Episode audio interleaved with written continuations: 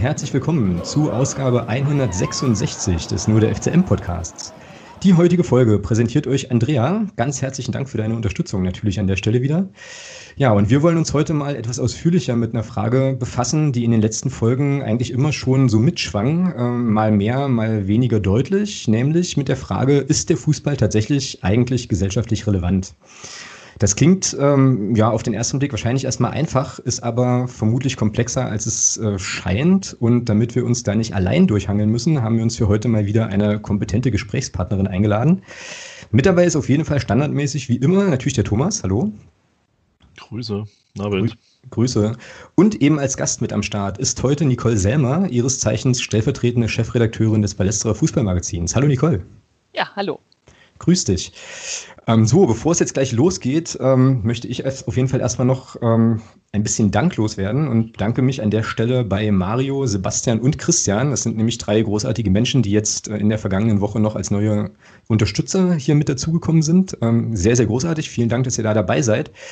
Naja, und wo wir gerade schon beim Thema Unterstützung sind, Nicole, ähm, lass uns ein bisschen über den Ballesterer sprechen. Ihr, ähm, ja, euch gibt's ja schon recht lange. Ihr seid als Monatsmagazin jetzt bei Ausgabe 150. Und äh, derzeit läuft eine Kampagne mit dem ziemlich alarmierenden Titel Ballesterer brennt. Was hat's denn damit auf sich?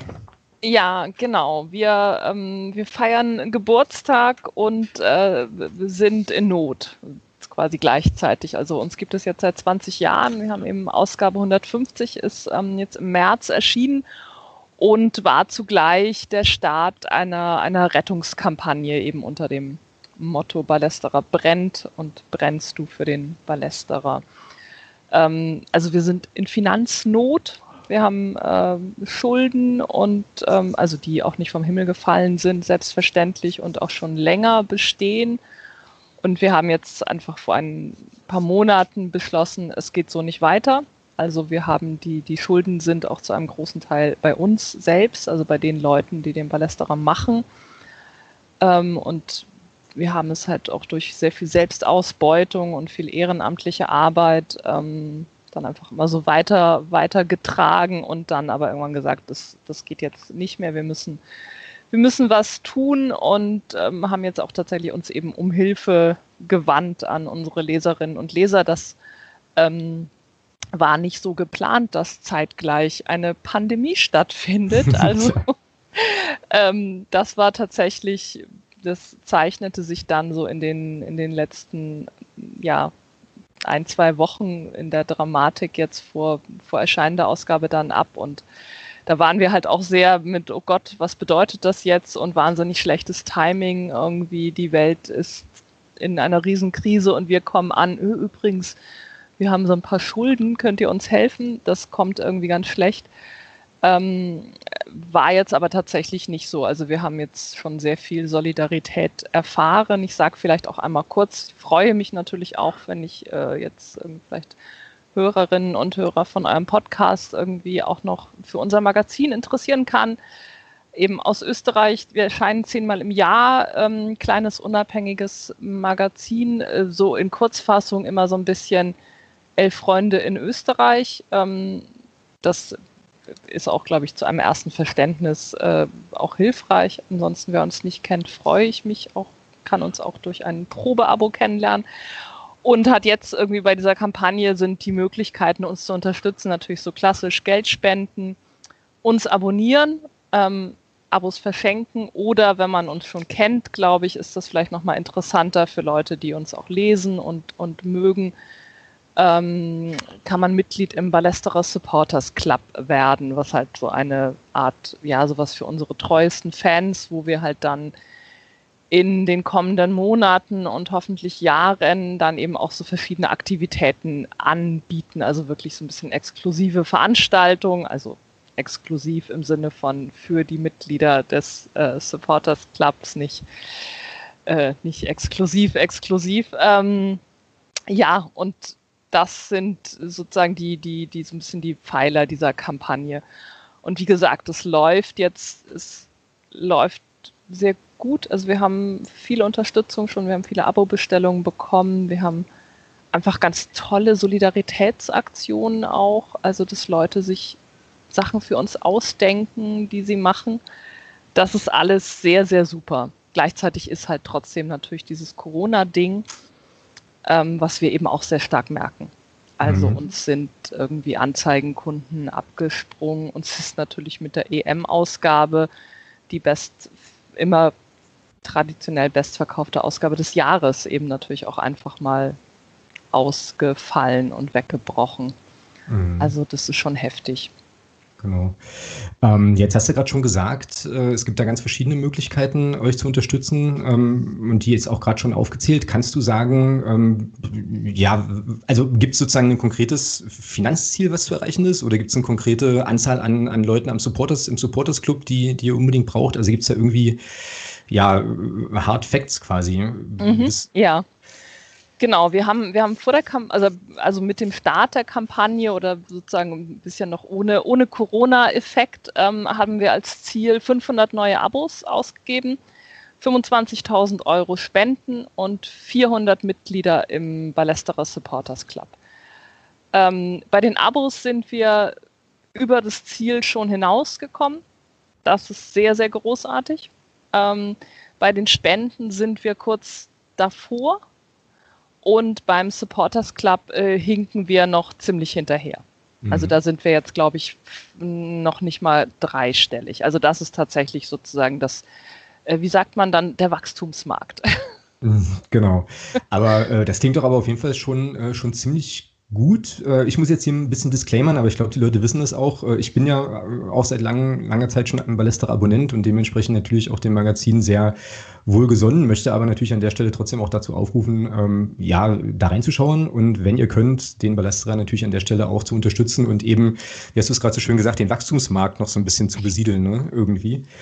Also, äh, also macht es bitte. Ähm, die FCM-Fans, für die FCM-Fans natürlich auf jeden Fall auch relevant, weil ähm, ja, ihr ja eben nicht nur Österreich-Themen macht, sondern ähm, ja auch über den Tellerrand schaut. Und ihr hattet ja, ich weiß gar nicht, in der, in, also in einer der letzten Ausgaben auch nochmal einen FCM-Text drin von der Anna Hahn, glaube ich. Mhm. Genau. Irgendwie. Und äh, zum Thema Hannes äh, hattest du ja auch was gemacht und mhm. so weiter. Also da findet man eben durchaus auch ja, Themen, die für uns relevant sind und ja, viele, viele andere Sachen eben auch. Ähm, ihr werdet ja immer auch so ein bisschen, muss ich immer so schmunzeln, ne? ihr werdet ja immer so ein bisschen auch an der einen oder anderen Stelle kritisiert, dass ihr irgendwie so ultra nah seid oder so. Also ähm, mhm. vielleicht magst du dazu einfach nochmal so ein bisschen was sagen, wie da eigentlich so eure Ausrichtung ist und was ihr für einen Fokus habt. Ja, gerne. Ähm, also ich würde sagen, die, diese Fan-Perspektive oder überhaupt der Ansatz, ähm, wir wollen Fans zu Wort kommen lassen und das Magazin ist, wie, wie so viele, die jetzt so ihren Ursprung auch in so einer Fernsehkultur haben, natürlich auch von, von Fans erstmal gegründet worden und nicht äh, von Leuten, die sagten, wir machen jetzt ein Magazin, mit dem wir Geld verdienen, so, sondern eben Fans. Und auch mit so einem, die auch Fangeschichten erzählen wollten. Und das ist eigentlich, das ist auch geblieben. Also für uns ist das total wichtig, mit Fans zu reden, Fans zu Wort kommen zu lassen und eben auch da so eine Perspektive reinzubringen, die ja oft im, im Mainstream Sportjournalismus ja so untergeht, obwohl es ganz normaler Journalismus eigentlich ist, dass man sagt, okay, du hast eine Geschichte mit verschiedenen Seiten, dann fragst du halt auch alle Seiten und erzählst jetzt nicht nur, was die Polizei sagt, beispielsweise jetzt, wenn es um so Auseinandersetzungen geht oder was, was der Verein sagt oder die Verbände.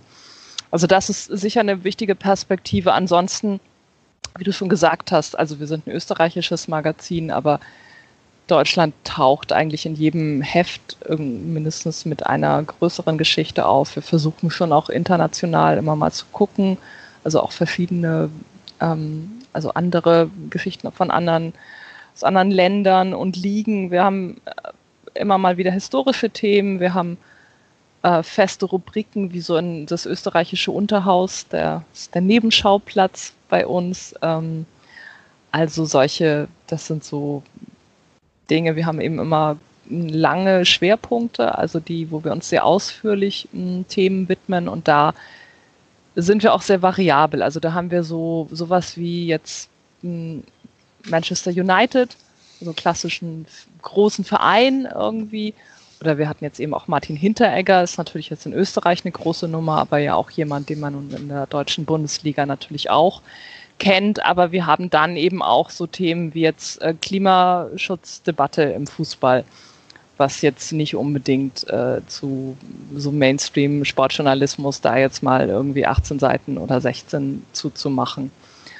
Und eben auch Fan-Themen. Also wir hatten jetzt im vergangenen Jahr einen Schwerpunkt zu Stadionverboten beispielsweise. Mhm, genau, also ähm, große Bandbreite auf jeden Fall. Ähm, lohnt sich reinzuschauen, hatte ich gerade schon mal gesagt. Äh, jetzt ist das, ähm, naja, in Deutschland mitunter nicht, nicht ganz so einfach, aber man findet euch. Wo findet man euch denn? Wenn ich jetzt sozusagen hier zuhöre und sage, Mensch, so ein Heft würde ich mir gerne mal anschauen, mal durchblättern, wie komme ich da ran? Ähm, ja, also äh, vielleicht zum Schnuppern auch einfach bei uns auf die Website, eben ballesterer.at. Ähm, und ansonsten sind wir in Deutschland im Bahnhofsbuchhandel, also auch nicht in jedem Winz Bahnhofsbuchladen, aber so in den größeren Städten äh, sind wir eigentlich schon in den, wie heißt es mal, Presse und Buch ähm, mhm. erhältlich. Und sonst natürlich auch übers Internet bei uns zu bestellen.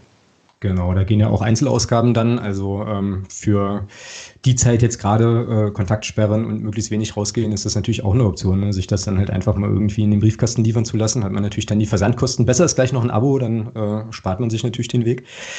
Genau, aber ähm, das wäre auf jeden Fall eine gute Idee, sich das mal, ähm, sich das mal vor Ort dann entsprechend anzugucken. Genau.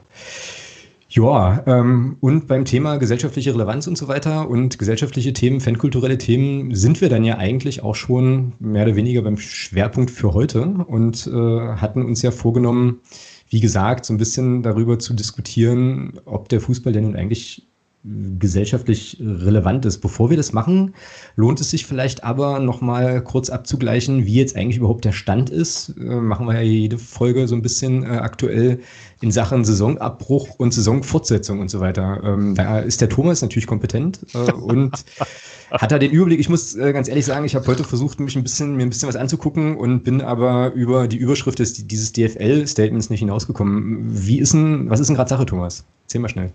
Oh Gott. Ähm, na, dritte Liga ist ja nur so, dass es scheinbar äh, doch äh, eine sehr zerstrittene äh, dritte Liga gibt zurzeit. Ja. Ähm, es gibt wohl acht Clubs, die sind für einen Abbruch, sieben wollen weiterspielen, fünf wissen nicht, was sie wollen. Stand jetzt zumindest nicht öffentlich. Zumindest nicht öffentlich. Also die sieben, die wollen und die acht, die nicht wollen, die haben das, haben das zumindest öffentlich erklärt. Der Rest hält sich da noch ein bisschen zurück. Ähm, dann gab es wohl Anfang der Woche eine, eine ja, Telefonkonferenz mit 20 Vertretern der Clubs, die nichts ergeben hat. Ähm, da fand ich die, die Pressemitteilung, die da scheinbar rausgegeben wurde, so ein bisschen lächerlich. Also Liga 3 Online hat einen Bericht, hat einen Artikel zugeschrieben, der absolut nichtssagend war, weil halt nichts drin stand, was man nicht schon wusste. Von daher, ja, keine Ahnung, weiß ich nicht, ähm, was da auch an Informationen rausgegeben wird. Ähm, dann bin ich aber der Meinung, kannst du zu dem Thema recht viel, doch einiges sagen, zumindest aus Magdeburger Sicht. Du hast ja da an irgendeiner Fragerunde teilgenommen.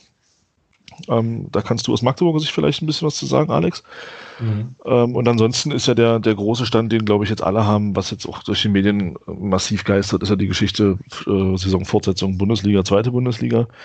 Da geht es ja zurzeit so richtig zu. Ähm, da werden jetzt so die wildesten Sachen von der DFL vorgestellt was man sich so vorstellt, damit man sein Premium-Produkt weiter verkaufen kann. Ähm, aber da werden wir sicherlich gleich nochmal detailliert drauf, drauf eingehen können. Mm, ja, ja zum, zum Thema FCM, äh, das stimmt, da gab es jetzt am, äh, ich glaube am Dienstag eine, ähm, ja, für, für die Wirtschaftspartner und Wirtschaftspartnerinnen so eine Möglichkeit, äh, mit Mario Kalnick ins Gespräch zu kommen via Videokonferenz, der eben auch nochmal so ein bisschen darstellte, wie jetzt die Situation für den FCM ist. Ähm, ja, also er sagte eben auch nochmal sehr, sehr deutlich, dass, also, ne, dass es halt dann ein differenziertes Stimmungsbild gibt, dass irgendwie auch allen klar ist, dass es keine faire Lösung geben wird, wenn man, äh, also keine, oder andersrum, keine Lösung geben wird, die alle zufriedenstellen kann. Äh, und man jetzt eben bestrebt sein muss, eigentlich die fairstmögliche Lösung irgendwie zu finden. Und was ich dann nochmal ganz spannend fand, ähm, wobei ich jetzt nochmal einschränkend dazu sagen muss, dass ich auch, äh, naja, dann nur so zum, zum Dreivierteluhr leider zuhören konnte, weil ich parallel dann noch andere Dinge machen musste. Ähm, aber was ich ganz spannend fand, war das ganze Thema Spielerverträge, also neue Saison und aktuelle mhm. Saison und so weiter. Ähm, kam ja auch schon an der einen oder anderen Stelle äh, in anderen äh, ja, Publikationen vor, da hat sich Mario Kalnick ja auch schon geäußert. Ähm, und es ist halt eben schwierig, ne? weil äh, aktuell ja keiner so richtig irgendwie weiß, wie es weitergeht. Und äh, wenn du jetzt einen Spieler unter Vertrag nimmst, ab, keine Ahnung, äh, sagen wir mal 1.7. oder so oder wann auch immer, dann machst du das ja wahrscheinlich zu den jetzt gerade geltenden Tarifen und marktüblichen Preisen und so weiter. Aber äh, was passiert denn, wenn du irgendwie in weiß ich nicht, vier Monaten erst wieder spielen kannst und dann äh, aber ganz andere Tarife gelten. So, ne? Also es ist irgendwie wirtschaftlich gerade ganz, ganz schlecht äh, zu planen. Dazu kommt natürlich bei uns auch noch dass die Frage äh, der Liga-Zugehörigkeit, die ja immer noch nicht äh, so richtig gut geklärt ist so und dementsprechend äh, ja alles, alles total kompliziert ziemlich schwierig und ähm, ja, keine gute Situation letzten Endes. Also äh, das waren dann so die Sachen, die ich da, äh, die ich da ganz gut mitnehmen konnte. Ich habe jetzt bestimmt, weil ich gar nicht darauf vorbereitet war, dass du mich das fragen könntest, äh, einen Haufen Zeug noch vergessen. Aber wo ähm, steht denn der FCM in dieser Debatte, also in diesen und bei diesen Abbruch. Unter, also ich Abbruch, ja. Mhm, okay, und die, die bayerischen Vereine oder da gibt es diese Ihr müsst mich noch mal kurz up to date Die wollen, bringen. genau, die bayerischen Vereine und ähm, Rostock hat sich da, hat da Stellung bezogen. Dann die bayerischen Clubs, ähm, Bayern 2 halt auch klar, liegen ja auch in Bayern, aber die können halt nicht aufsteigen, von daher ist es bei denen ja, was das angeht, egal. Aber die haben sich definitiv dafür ausgesprochen, die Saison zu beenden, ja. Okay.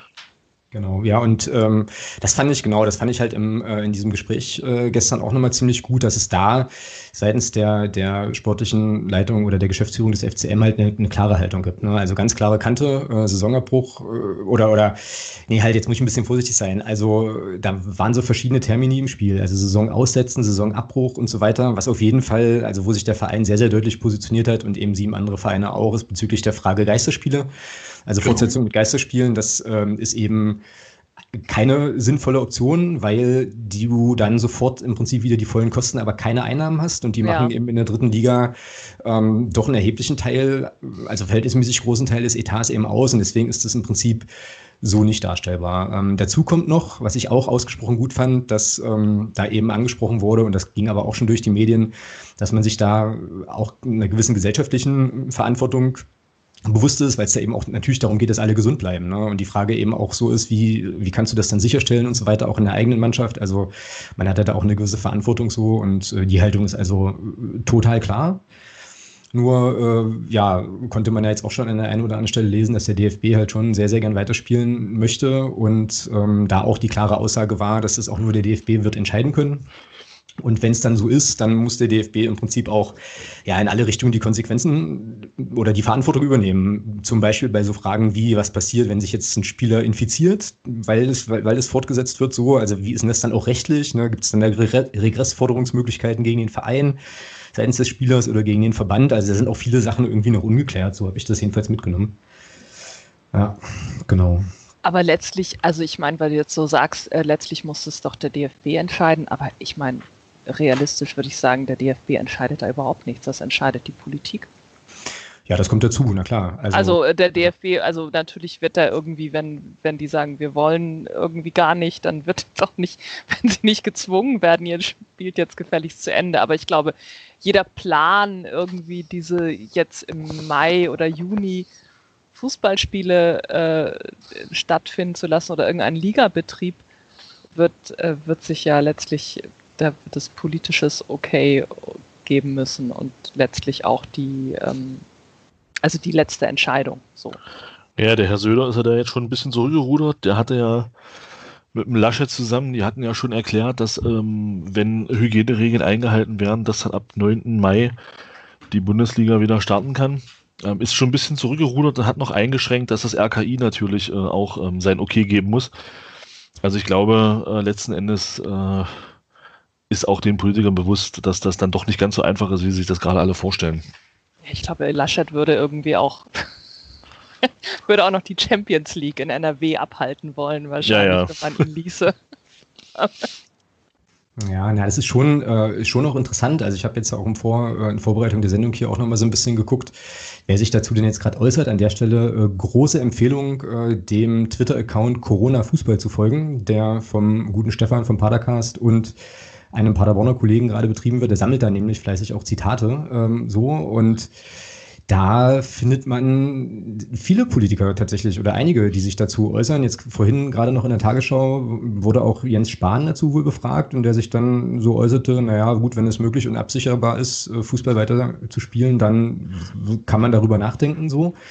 Das ist schon einigermaßen faszinierend. Ne? Also, dass das sozusagen ein Feld ist, was offenbar, naja, also eben auch, wo um politisch, offenbar zumindest ein politischer ja, kein politischer Wille zu erkennen ist, das zu verhindern, sagen wir es mal so. Also wo eben auch handelnde Personen dieser ganzen Thematik relativ offen gegenüberstehen. Ich finde das wirklich, äh, wirklich kurios irgendwie. Das alte Rom kannte das auch schon, ne?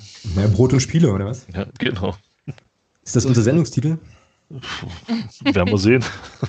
Ich äh, notiere es schon mal, auf jeden Fall.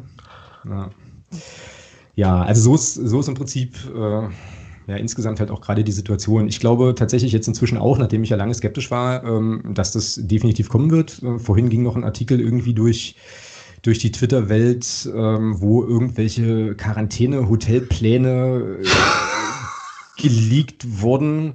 Thomas lacht schon. Äh, magst, du, magst du dazu mal zwei, drei Sachen sagen? Weil ich fand es auch Wahnsinn und dachte so, worüber. Also, das Ding ist, und irgendwie müssen wir das heute, müssen wir das heute mal kleinarbeiten, Wor worüber reden wir hier eigentlich? Das ist doch alles irgendwie irre. Äh, aber was steht denn in diesem, in diesem Papier, Thomas?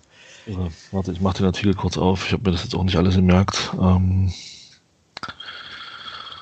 ja, wenn man ihn dann mal sucht, findet Also wir reden jetzt das, dieses Strategiepapier der, der DFL, der Taskforce. Genau, genau. genau. Da haben sie jetzt, genau, da haben sie, das war der eine Teil, den sie veröffentlicht hatten, dass sie mit mit 300 Leuten da ähm, maximal dann im, im Stadionumfeld, also bezogen auf Innenraum, Außenraum, sage ich jetzt mal, und ähm, und was war das dritte? Äh, Rasen, klar, logisch, ähm, dass da eben äh, nie mehr als 100 Leute gleichzeitig irgendwie sein dürfen. Und wie es so ist, finde ich den Artikel jetzt nicht mehr. Sehr schön. Äh, da, da, da, klar, Moment, geht gleich los. Ich habe ihn, ich habe ihn. Ja, also die haben da so 16 Punkte oder 18 Punkte halt benannt, ähm, mit denen sie dafür sorgen könnten oder wollen, dass ähm, eine gewisse Quarantäne eben äh, da ist. So, also hier erstens frühzeitige Kontaktaufnahme des Hygienebeauftragten des Vereins mit dem Hauptverantwortlichen des Hotels. Ähm, dann soll ein Vorabkommando hinfahren vom Verein, soll sich das alles angucken, Betreuerstab so klein wie möglich halten, äh, exklusives Hotel für die Mannschaft oder exklusive Bereiche, Etagen zur Vermeidung von Kontakt mit anderen Hotelbesuchern, eigener Teameingang, eigene Hotelbereiche, Zimmerflur, Speiseraum, Besprechungsraum. Ich weiß nicht, wie die sich das alles vorstellen, also als ob das, das ist wirklich eine eigene Welt, ja, das ist unglaublich. Eigener Fahrstuhl, äh, keine Reinigung der Zimmer, während das Team im Hotel ist, Mundschutzpflicht auf, also gut, das ist, ja, das ist jetzt nichts Neues, das ist auch vorgegeben so ein bisschen von der Politik inzwischen. Ähm, dann war halt was dabei, wo ich so ein bisschen ja, hellhörig geworden bin, dass ähm, wenn ein Spieler sich ähm, infiziert hat, dass das nicht an die Medien gegeben werden soll. Ähm, ja, damit man eben schön weiter weiterspielen kann. Und man soll, das fand ich auch ganz interessant, man soll ähm, dafür sorgen, dass der Kader groß genug ist, die Saison zu Ende zu spielen. Ja, das ist, also ich würde mich mal, ich lehne mich mal hier aus dem Fenster, ich würde sagen, das kann man, das wird alles nix. Nee, sage ich also auch. Das, ich glaube, das, das ist halt krass, ja. Also wenn man sich das überlegt, wie die sich das so. Das ist so völlig, das scheint völlig normal für die zu sein, ne? Wahnsinn. Wahnsinn. Naja, also die Frage, die ich mir jetzt schon seit ein paar Wochen tatsächlich stelle, ist, warum, warum geht das überhaupt? Und dann auch, jedenfalls meiner Wahrnehmung nach, so verhältnismäßig öffentlich unwidersprochen. Also es gibt ja schon ja. Kritiker und Kritikerinnen, ähm, also es gab ja, ich glaube, in der vergangenen Woche auch ein Statement der äh, irgendwie der Fanszenen nochmal zu dem Thema, die ja auch sich sehr deutlich ähm, dazu positioniert haben und so weiter. Wir in unserer Bubble sind ja eh auch kritisch und so. Ähm, was ich so auf Twitter lese, ist das ähnlich, aber irgendwie finde ich es massiv kurios, dass da jetzt nicht mal, weiß ich nicht, Instanzen, wie auch immer, auf den Tisch hauen und sagen, hier Freunde, ähm, hier geht es gerade um Leben und Tod und ihr redet darüber, äh, ob ihr mit obstrusen Regeln und Dingen einen Profifußballbetrieb fortsetzen könnt, während Branchen wie, weiß ich nicht, die Tourismus, Hotellerie etc. und hier beliebige Branche einfügen, halt hier gerade massiv krachen gehen. Warum ist das so? Warum wird das nicht also weiß ich nicht, irgendwie öffentlich äh, verurteilt und sogar von dem einen oder anderen Medium und der Politik dann eben entsprechend auch noch so forciert. Habt ihr da irgendwie eine Idee, woran das liegt? Nicole, vielleicht? Du irgendwie? Naja, ich würde sagen, ähm, also zwei widersprüchliche Sachen. Also zum einen würde ich sagen, ich glaube, das passiert auch ohnehin, also das passiert jetzt, dass es diese Kritik daran gibt. Also wo das jetzt, also in dem Moment, wo das halt wirklich so konkret ähm, wird. Ähm, also gibt es diese Kritik aus, aus Teilen der Politik und auch aus anderen. Also ich glaube auch, dass das, ich glaube, dass das nicht passieren wird, weil einfach der Widerstand äh, zu groß ist und weil der Widerspruch zwischen der übrigen gesellschaftlichen Situation einfach zu groß ist. Ähm, und ich glaube aber auch, dass es überhaupt so weit kommt, also dass es diese, diese Ideen dann gibt. Also nun gibt es nicht nur im Fußball, sondern ja auch in anderen gesellschaftlichen Bereichen jetzt diese stark, oh, wir müssen jetzt wieder aufmachen und was weiß ich, jetzt muss irgendwie hier auch noch die, äh, die Shopping Mall, die muss jetzt auch auf. Es reicht jetzt nicht, wenn der kleine Buchladen um die Ecke irgendwie öffnen darf, sondern es muss jetzt alles wieder auf. Also das ist ja nochmal ein anderes Thema, das uns vielleicht dann ja eh auch um die Ohren fliegt. In zwei Wochen werden wir dann ja sehen. Mhm. Ähm, aber ich glaube, beim Fußball ist es auch, ähm, ist es das, diese das Gefühl, also eben auch in so einer doch so einer eigenen Welt äh, zu leben, also so ein, so ein, so ein Pippi Langstrumpf-Syndrom, äh, die man sich halt irgendwie so macht, wie, wie, es jetzt gerade passt. Also ich finde, wir haben das auch schon sehen können, als es um die Frage ging, äh, wie lange spielt denn dieser Fußball irgendwie noch? Da musste man die, die Vereine und Verbände ja auch mit doch sehr brachial irgendwie dazu bringen, irgendwie das so, nee, jetzt ist auch mal gut. Also wir machen jetzt hier alles andere zu und da werdet ihr jetzt nicht eure Spiele noch weiter veranstalten und äh, sicher nicht irgendwie vor 50.000 Leuten. Gruß nach Leipzig irgendwie. Also das, mhm, ähm, also ich finde die, diese, das, was man da gesehen hat, also dieses, dann noch zu sagen, na ja, das sind ja hier Athleten, das sind ja alles fitte junge Männer und die halten das schon aus und die werden nicht krank. Also man denkt, sorry, das ist doch alles totaler Irrsinn. Was redet ihr da? Also das passiert, finde ich, im Grunde jetzt so am äh, ein paar Wochen später irgendwie dann genauso wieder, dass man den Eindruck hat, ähm, der, also der, der, der Profifußball oder Teile davon, wir reden ja auch hier nicht, nicht von allen immer, das muss man ja auch sagen, ähm, sind da in so einer eigenen Welt, wo sie so sich und die eigenen Interessen sehen und dann so ein, so ein bisschen irgendwie da so vor sich hin äh, planen und aber an, an gesellschaftlichen Realitäten hm, das so vorbeigeht. Ich finde auch, dass die ähm, in, den, in den Statements von den Fanszenen, also wir hatten ja einmal dieses äh, Fanszenen Deutschlands, also dieser Ultra-Zusammenschluss und ähm, dann unsere Kurve, habe, glaube ich, gestern noch mal was rausgebracht. Mhm, also ich finde, genau. die haben das beide, also auch mit der Fanszenen auch oft äh, innewohnenden äh, Ausführlichkeit irgendwie, aber ähm, ja auch so benannt. Also dieses,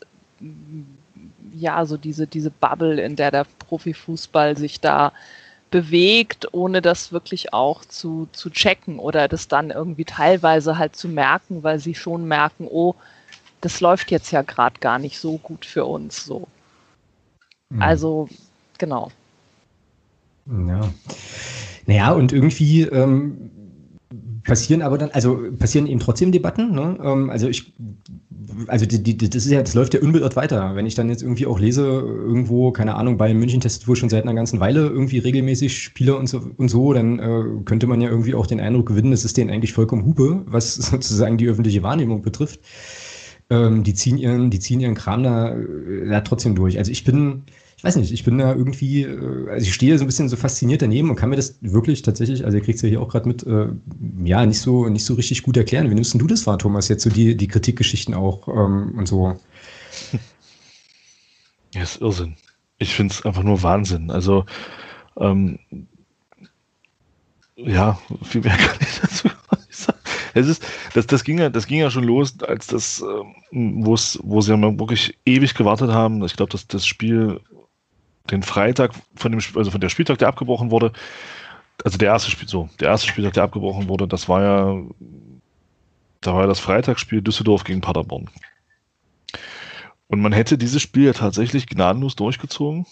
ähm, wenn in Paderborn nicht zufällig der Luca Kilian erkrankt gewesen wäre. Ähm, so viel zum Thema junge Profis werden nicht krank. Ja, ähm, ich fand dann auch von ihm ein Interview ganz interessant, was er dann ein paar Tage später gegeben hat, oder mit ein bisschen Abstand, ähm, wo er gesagt hat, er lag vier Tage mit sehr hohem Fieber im Bett. Und, aber das ist ja laut Herrn äh, Virologen äh, Schwatzke geht das ja völlig, äh, völlig ohne Probleme an, an, an, an jungen Profisportlern vorbei. Ähm, also und da hat man ja dann in der DFL gemerkt, oh verdammt, irgendwas läuft hier falsch. Ähm, und dann hat man ja abgesagt. Aber allein diese, diese ganze Debatte, die seitdem ja geführt wird, immer wieder zu gucken, ja, und wir gucken müssen, und dann hieß es ja keine Zuschauer und dann das und bla. Und dann hat man ja dieses Spiel Gladbach-Köln noch stattfinden lassen, äh, wo man dann zugelassen hat, ähm, dass dann tausende Menschen da hinterm Stadion waren und dann sind die Spieler noch hoch und haben damit, oh, alles super, toll, geil, was ihr da so macht. Und wo ihr sagt, Leute, Leute, nee. Ja, und diese ganze Debatte, die wird ja schon ewig geführt. Und ähm, dazu kam ja dann sicherlich auch das, was wir vor ein paar Wochen schon besprochen hatten, Alex, diese Geschichte mit, mit, äh, mit der UEFA, wo ja dann so die, die, die Ansage kam, ähm, wer jetzt hier Saison abbricht, spielt nächste Saison keinen europäischen Wettbewerb. Wo ich mir einfach sage, ja, denn die großen Verbände sollten doch einfach mal alle den alle absagen, mal gucken, ob sie dann wirklich keinen europäischen Wettbewerb spielen ohne ihre Zugpferde. Ähm, das kann ich mir beim besten Willen nämlich nicht vorstellen, dass das dann passiert. Und ja, also dieses, dieses sich hinstellen und zu versuchen, wir sind hier eine besondere äh, Spezies und ähm, wir müssen hier unbedingt unseren Kram weitermachen und dann halt so mit, mit so Vorwänden wie, da geht's um Arbeitsplätze. Ja, scheiße. Mensch, wenn der FC Bayern München, wenn allein da die Spieler auf 20 Prozent ihres Gehaltes verzichten, kannst du die Mitarbeiter beim FC Bayern wahrscheinlich drei Jahre unbezahlt oder, oder freigestellt, bezahlt zu Hause lassen, bei vollen Bezügen und, und da würde nichts passieren. Und aber da kommt keiner drauf und dann werden noch Fans angebettelt wie auf Schalke, wo man jetzt sagt, ihr müsst den Verein retten, bitte fordert nicht eure, eure, eure ähm, äh, Zahlungen für Dauerkarten zurück und das würde den Verein kaputt machen, wo ich mir denke, Freunde, ihr habt 20 hochbezahlte Spieler in eurem Kader. Äh, bettelt doch die erstmal an, bevor ihr wieder die anbettelt, die jetzt wahrscheinlich auch, wo jetzt wahrscheinlich auch Teile der Fans in Kurzarbeit sind und selber nicht wissen, wie sie klarkommen im Monat. Und dann solche Sachen, das zeigt mir einfach, dass das eine völlig eigene Blase ist, in der die sich da befinden und dass das nach außen, dass sie gar keine Ahnung haben, was eigentlich in der realen Welt noch passiert. Mhm. Wäre es eigentlich für euch legitim, wenn sozusagen der, der Profifußball, weil man dann auch fragen kann, was ist eigentlich, was wir da eigentlich genau meinen, wenn wir jetzt der Profifußball sagen, also wenn sozusagen diese Industrie sich jetzt einfach ehrlich machen würde und würde sich jetzt hinstellen, würde sagen, okay, passt auf, Leute, es geht halt schlicht und ergreifend um die Kohle. Wir haben jetzt halt irgendwie so äh, die Idee, mit dem Spiel jetzt hier so viel Geld wie möglich äh, einzunehmen, einen Haufen Leute unfassbar reich zu machen. Ähm, deswegen führen wir diese Debatte, weil letzten Endes, machen wir uns nichts vor, ist es ja genau das, worum es irgendwie geht. Ähm, und wir wollen jetzt hier ein Unterhaltungsprodukt anbieten und äh, das ist halt irgendwie wichtig. Also wäre das eine Sache, die, die legitim wäre oder ähm, wäre das eher was, wo man sagen würde, kann man, kann man so nicht bringen, weil der Fußball halt irgendwie eigentlich ja noch andere Werte vertritt als nur, als nur Gewinnmaximierung? Ich glaube nämlich, wir sind über den Punkt hinaus. Äh, also, weil ja irgendwie spätestens seit Football Leagues und so weiter allen klar sein muss, dass es halt nur noch um Kohle geht. Aber ich kann halt mit solchen Sachen immer besser leben, wenn die Leute, die es betrifft, da wenigstens auch ehrlich sagen, was Sache ist. So, also wäre das eine legitime, zwar ziemlich krass zugespitzte, aber immerhin eine legitime Haltung, die man einnehmen kann? Ja, ich meine, ich würde sagen, äh, also kurz vor dem Ab Abbruch ähm, der oder dem der Unterbrechung, wie auch immer jetzt, äh, war das ja auch mal kurz, da hat, äh, da hat Rummenigge das ja so gesagt, also eben auch diese, diese dritte oder vierte äh, Rate der äh, der, der Rechte, der TV-Rechte irgendwie erwähnt. Also ich hätte das sonst zum Beispiel auch gar nicht gewusst. Ähm, man meinte, wir müssen an dem und dem Spieltag noch spielen, weil sonst wird die nicht gezahlt. Deswegen mhm. ist das wichtig. Deswegen wollen wir das so durchziehen. Das war ja tatsächlich so ein Moment von großer Ehrlichkeit. Das ist aber auch, muss man sagen, ist auch nicht so richtig gut angekommen. Ähm, und ich finde das auch schwierig. Also auf eine Art fände ich das auf jeden Fall, also ich fände es auf jeden Fall angenehmer als so, was jetzt, glaube ich, von, von Aki Watzke kam, dieses, ach ja, der Fußball, das ist doch das Einzige, was den Menschen jetzt noch Lebensfreude gibt. Irgendwie, wo denkt, nee, da habe ich also, auch gleich noch eine Frage zu, aber ja. Sorry, also das ist also das ist so ganz ekelhaft. Ne? Also, weil das stimmt, oder da, da ist natürlich, ist da ja, ist das ja auch nicht völlig falsch. Also deswegen, aber das ist so, dieses im Grunde, na, wir tun euch hier einen total großen Gefallen und klar, da gibt es auch ein bisschen Geld für uns, aber darum geht es uns gar nicht. Also das, da ist es, das ist ja so richtig klebrig. Das, äh, das finde ich, da finde ich, finde ich jetzt tatsächlich diese äh, rummenige Nummer dann, oh Gott, das sage ich jetzt hier so wir können das bitte rausschneiden, aber ähm, finde ich dann trotzdem irgendwie angenehmer. Aber das Problem ist ja, glaube ich, dass es diese, diese wirtschaftliche Not, die ist ja auch real. Also da, das ist ja auch nicht, da geht es jetzt ja auch nicht drum, dass es irgendwie alle noch ein Ferrari mehr kaufen wollen, sondern da geht es ja auch tatsächlich offensichtlich vielen Vereinen, und zwar eben auch, auch Bundesligisten, also geht ja auch tatsächlich direkt ums Überleben. Also du hattest jetzt ja schon Schalke genannt und äh, das scheint ja so zum Beispiel so zu sein. Also ich glaube, das ist jetzt vielleicht auch noch ein besonders krasser Fall. Aber ähm, eben, ich meine, auch, auch Borussia hat, also Dortmund jetzt, ähm, hat eben auch geschrieben mit, okay, das ist schon jetzt auch problematisch für uns und ähm, eben auch diese Geschichten mit äh, Rückerstattung von Tickets oder Dauerkartenanteilen, da geht halt, da haben sie jetzt das Modell, dass eben das Geld, was nicht rückerstattet wird, worauf dann Fans verzichten, das geht halt in die, in die Stiftung des Vereins. Also da geht's, also die geht nicht sofort ins operative Geschäft, immerhin. Da geht's Borussia halt noch besser als Schalke, aber ich glaube in der zweiten Liga, da geht's ja ganz, also gibt sicherlich noch mehr Vereine, da geht es dann richtig ums Überleben. Und das finde ich schon insofern nochmal interessant, äh, in, in, diesem, in dieser Situation jetzt zu sehen, wie sehr dieser Betrieb einfach auf, auf Kante genäht ist. Ja, genau. Wie sehr die darauf angewiesen sind und auch nicht mal, dass, ähm, dass sie sich jetzt für die Champions League oder Europa League qualifizieren oder in die erste Liga aufsteigen, sondern einfach nur äh, das ist, da ist jetzt wird ein Monat nicht gespielt und sofort brennt der Baum. Ja. Also das finde ich schon, das finde ich schon krass. Also das ist wirklich, und das fand ich auch, ähm, nochmal ganz, auch wieder Schalke, das so ein bisschen, tut mir ein bisschen leid, aber es sind irgendwie da einfach sehr präsent, ähm, dass äh, Peter Peters sowas gesagt hat wie, na, wir haben gedacht, wir haben ja hier so Catering und so andere Geschäftsmodelle und d, d, d, und jetzt haben wir aber gemerkt, nee, der Fußball ist ja doch ganz schön wichtig. Wo man auch denkt so, äh, Guten Morgen. Bitte? Du bist, seid ihr nicht ein Fußballverein? Also ich meine, muss ja sagen, Schalke ist ja auch nicht mal, hat ja außer E-Sports auch nicht mal irgendwas anderes noch. Aber, aber also ich will jetzt so gar nicht so zynisch sein oder so hämisch, weil ich glaube, dass das vielen in, in der Branche so geht. Und Seifert hat so was ähnliches auch gesagt, also DFL-Geschäftsführer. So diese, diese Erkenntnis, ah, unsere ganzen verschiedenen Diversifikationen und unsere ganzen weiteren tollen, tollen Geschäftsmodelle, die wir uns so in den letzten 20 Boomjahren irgendwie überlegt haben, das ist alles ja gar nichts wert, wenn nicht Fußball gespielt wird. So, und dass man denkt, okay, da musstet ihr jetzt wirklich, da mussten wir jetzt eine Pandemie für machen, dass euch das irgendwie auffällt, offenbar schon. Und das finde ich tatsächlich, das finde ich wirklich, wirklich krass. Wann, mhm. wann war die Kirchpleite? War das nicht Anfang 2000 irgendwann? Ja, auch noch nicht so ja. lange her. Ne? Das ist, ich wollte genau, das ist ja. noch gar nicht, das ist noch gar nicht so lange her. Und da hatten wir diese gleiche Situation mit anderen Voraussetzungen, klar. Aber die Situation war genau die gleiche. Man hatte das Problem, dass der, dass der, dass die, die Gelder aus dem TV-Bereich nicht fließen konnten, damals, weil, weil die Geschichte pleite gegangen ist. Und man hat nichts gelernt. Gar nichts. Also man hat keine Lehren draus, na doch, man hat Lehren draus gezogen, aber die mit Doppel-E.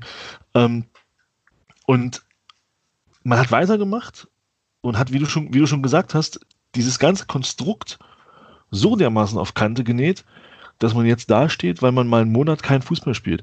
Und das, was mich, was, was, was mich dann auch ähm, so ein bisschen, ja, entsetzt will ich nicht sagen, weil die Entwicklung, die ist ja schon länger so, aber wo ich für mich nochmal den Unterschied zur dritten Liga dann auch sehe, was für mich dann doch immer mehr bewusst wird, dass das scheinbar doch noch ein bisschen mehr mit dem Fußball, so wie, so wie ich ihn mag, noch, doch noch ein bisschen mehr zu tun hat, ist ja, dass es da keinerlei Relevanz hat, ob da jetzt 30, 40.000 im Stadion sind oder nicht.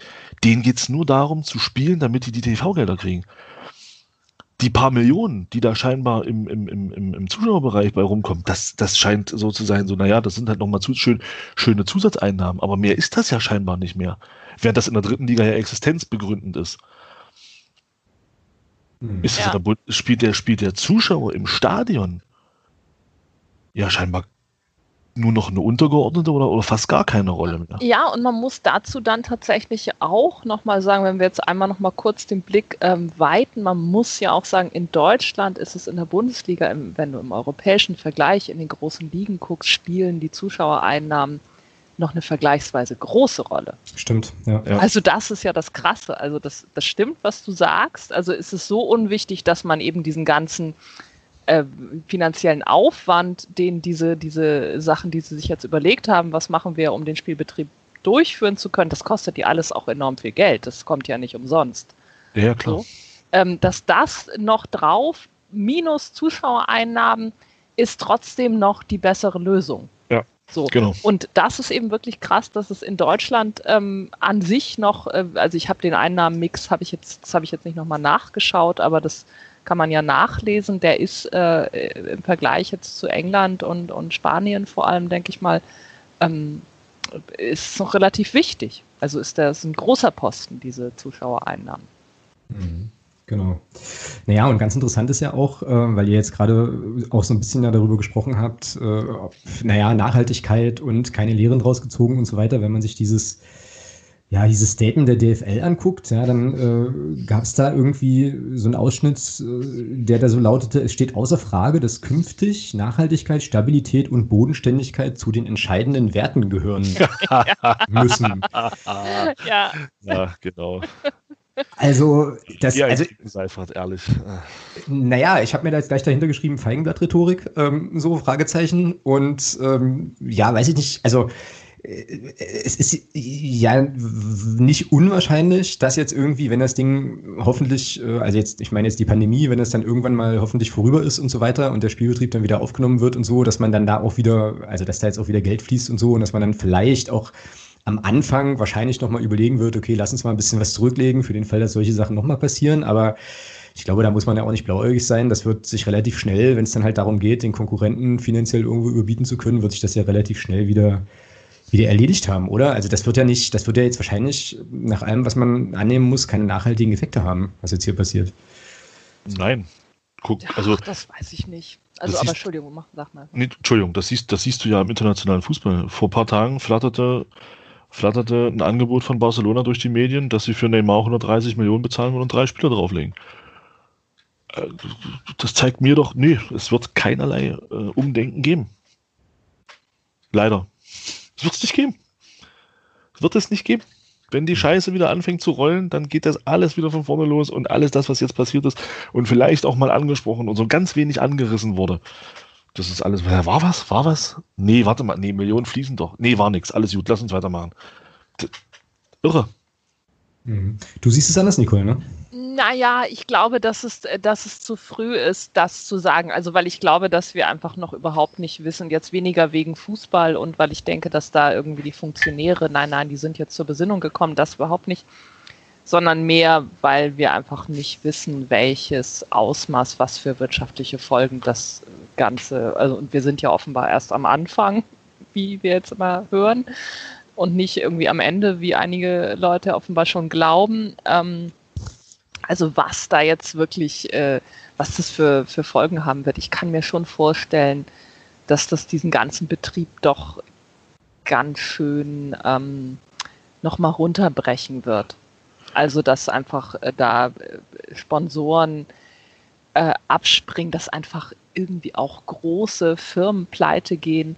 Ich meine, wir wissen zum Beispiel auch überhaupt nicht, oder ich weiß es, also ich weiß es nicht, und ich habe noch weiß nicht, ob es dazu viele Zahlen gibt, was Corona eigentlich ähm, äh, im, in den arabischen Ländern, wie das da aussieht, was jetzt ja so die, die neuen Big Player, okay, Saudi-Arabien möchte jetzt Newcastle United kaufen. So viel dazu. Ähm, aber was tatsächlich in Saudi-Arabien irgendwie los ist, was in Katar los ist, also da Randnotiz, ich habe es irgendwie letztens gelesen, ist in Singapur ist äh, Corona jetzt ja wieder ganz stark ausgebrochen, das kriegen die nicht unter Kontrolle. Das liegt ähm, daran, dass das vor allem in den Unterkünften der ganzen ausländischen Arbeiter, die halt natürlich irgendwie zu äh, unter Bedingungen leben, die jetzt sowas wie äh, Social Distancing einfach nicht erlauben ähm, und da einfach reihenweise krank werden. Und das ist ja zum Beispiel in Katar, das in Saudi-Arabien, die ganzen äh, Golfstaaten basieren darauf, dass ein großer Teil der Bevölkerung aus Südostasien kommt und da halt irgendwie alles baut. Und äh, da wissen wir einfach zum Beispiel überhaupt nicht, was das, was hat das für Folgen irgendwie, was passiert da mit der Wirtschaft dieser Länder. Keine Ahnung. Und das hat auch Folgen für den Fußball. Mhm. Aber also so, ich glaube, das sind jetzt wirklich so die ganz, ganz großen Fragen. Ne? Und ich weiß nicht, ob jetzt diese, diese, also ich habe jetzt schon auch gedacht, bei diesem Statement von der DFL schnell Screenshot machen, weil mhm, genau. wer weiß, ob der, der letzte Absatz irgendwie im halben Jahr noch da ist. Also das ist zumindest ist das was, ähm, das haben Sie jetzt gesagt, das kann man auch einfach nochmal wieder hervorholen und man kann irgendwie fragen, sag mal, was ist denn eigentlich damit jetzt? So, ähm, steht das jetzt in euren Lizenzierungsauflagen? Habt ihr da was gemacht? Was ist daraus geworden? Das ist was, was man, was man auch einfordern kann und was, glaube ich, gerade die die Fanszenen, das habe ich ja eben schon gesagt, finde ich, die in ihren Statements da sehr, sehr stark auch darauf abgezielt haben, sicherlich auch tun werden und hoffentlich auch nicht nur die. So, also das, insofern finde ich das schon, ist das, ja, ist es nicht so völlig vergeblich oder wäre ich auch dafür, das irgendwie im Hinterkopf zu behalten und ihn auch nochmal wieder halt gegebenenfalls hervorzukramen. Also mhm. diese, diese Hoffnung, die du da gerade geschildert hast, ja, also was alles, was da so dranhängt, ähm, das weiß ja Alex auch, die, die, die formuliere ich ja schon seit, seit ein paar Jahren. Ich habe ja immer gehofft, dass das Thema Doping so, so, so, so mal so einen Knall auslösen wird mhm. im Fußball, aber das können wir ja vergessen, da hat, halten alle schön die Hände drüber. Ähm, dass das Thema Corona, ich habe jetzt auch so die große Hoffnung gehabt, bis vor kurzem, dass das Thema Corona tatsächlich für, für ein Umdenken sorgen wird. Dass man den Fußball wieder ein bisschen neu strukturiert, dass man wieder so ein bisschen zurückkehrt zum, zum Ursächlichen, dass man wieder so ein bisschen zurückgeht, alles mal wieder ein bisschen kleiner macht, dafür aber wieder einen Wettbewerb hat auch, auch einen internationalen Wettbewerb, gerade auf Vereinsebene. Ich meine, es sind ja immer die gleichen Clubs, die im, die im Champions League mm. Halbfinale stehen, da brauchen wir ja gar nicht drüber reden. Und aber das wird nicht passieren. Und da, das, für mich gibt es da zwei Anhaltspunkte. Der eine Anhaltspunkt ist halt die Krise mit dem Kirch, die, wo man nichts gelernt hat. Ähm, dass das hier in Deutschland vielleicht was verändern wird, das möchte ich gar nicht abstreiten. Aber mir geht's wenn ich da drauf gucke, geht es mir halt so ein bisschen auch um das generelle Thema Fußball, also nicht nur in Deutschland, sondern auch international gesehen. Und da fürchte ich, auch hier in Deutschland, ganz, dass es, dass es, dass die Auswirkungen, die das haben wird, einen ganz, ganz bösen, einen ganz, ganz bösen Nebeneffekt haben wird. Und zwar den, dass bei uns im Zuge Corona jetzt das Thema 50 plus 1 äh, ad acta gelegt wird. Das ist meine ganz große Befürchtung, dass das Thema irgendwann jetzt, dass das jetzt genutzt werden würde oder genutzt wird, Jetzt, jetzt nicht sofort, aber in, in, absehbarer Zeit, dass man sagt, hier 50 plus 1 ist vielleicht doch kein Modell und bla, und das ist ja eh, steht ja eh rechtlich auf wackeligen Beinen, die Diskussion gibt es ja schon länger, dass das Thema abgeschafft wird, dass Investoren hier in Deutschland äh, mehr Zugang bekommen, im Ausland sowieso und Fans, Fanszenen, ich finde das auch alles super, was die machen und ich gehe da zu 90 Prozent voll mit. Das Problem ist nur, lasst uns nach England gucken. Da sind die Fans, die mal Stimmung gemacht haben und die kritisch waren, sind auch nicht mehr im Stadion. Und sind die Stadien deswegen leer? Nö. Das Publikum hat sich verändert und genau das Gleiche wird in Deutschland, würde in Deutschland auch passieren. Wenn die kritische Masse raus ist aus dem Stadion, dann ist sie raus. Dann gehen andere Leute zum Fußball. Mhm. Ja, das, das, ist, das, das, ist die Befürchtung, die ich habe, weil ich glaube, da, dafür ist der, ist der Fußball an sich einfach auch zu anziehend um da dann wegzubleiben. Und das ist, also dieser Sport an sich ist ja, ist ja, sonst wir nicht drüber reden, dieser Sport an sich ist halt einfach der geilste Sport der Welt, meiner Meinung nach. Und, aber es ist eben, das Publikum verändert sich und wir sehen das ja, wir sehen das ja jetzt auch schon. Ähm, kritische Fans werden als, werden als äh, hässliche Fratze des Fußballs bezeichnet. Und dann laufen jetzt so Dinge, die, wie sie jetzt eben laufen. Ja? Und äh, deswegen glaube ich wirklich, das, also ich habe da eine ganz, ganz böse Befürchtung, dass sich das alles jetzt so dermaßen umkehren wird, dass die kritische Masse an Zuschauern wahrscheinlich ähm, innerhalb oder sagen wir mal mittelfristig aus dem Stadion verschwinden wird und wir dann hier Zustände wie in England haben, wenn das so weitergeht. Das ist meine Befürchtung.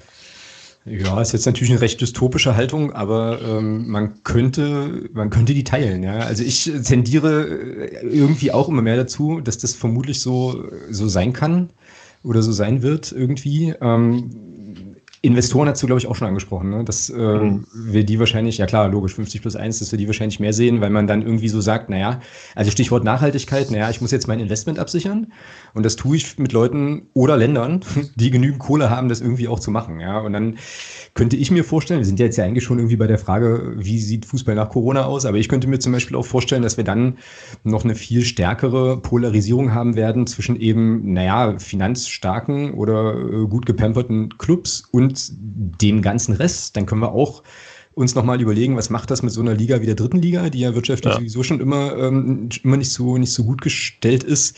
Also ich könnte mir schon auch vorstellen, dass man dann sozusagen noch stärker sagt, okay, wir haben jetzt hier eine Entertainment-Geschichte, wir haben jetzt hier ein Produkt, was wollen wir verkaufen, das sichern wir jetzt irgendwie ab und dass dann sozusagen alles das, was wir unter diesem großen Thema Kommerzialisierung fassen, dann eben doch nochmal einen stärkeren Spin bekommt und es eben nicht so ist, wie ich mir das auch wünschen würde, dass es halt wieder zurückgeht zu den Wurzeln und wir uns nochmal überlegen, warum wir eigentlich irgendwann mal alle Fußballfans geworden sind, weil wir nämlich vom Spiel fasziniert waren und nicht davon, dass auf meinem Sitz jetzt irgendwie eine Klatschpappe liegt und so. Also ja, ich weiß nicht, ich tendiere dazu, diese, diese dystopische Haltung ähm, irgendwie auch zu teilen. Ja, wir wissen es natürlich nicht, klar, äh, wird, sich, wird sich alles zeigen, aber die Tendenzen könnten das irgendwo tatsächlich vermuten lassen. Ja.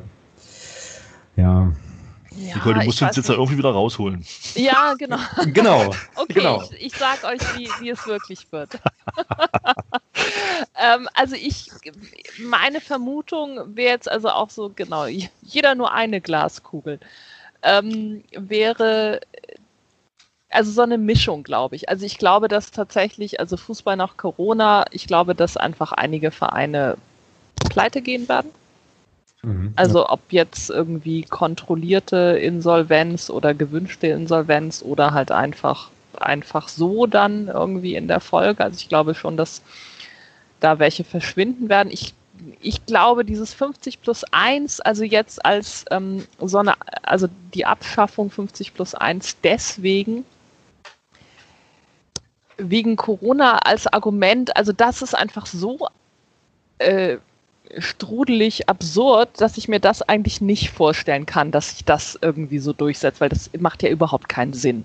Also nee, macht's nicht, aber trotzdem. Aber was ich mir vorstellen kann, ist, ähm, dass es einfach diese, diese Trennung nochmal, also die wir ohnehin ja haben als Entwicklung, dass das total aufgeht, also diese Schere.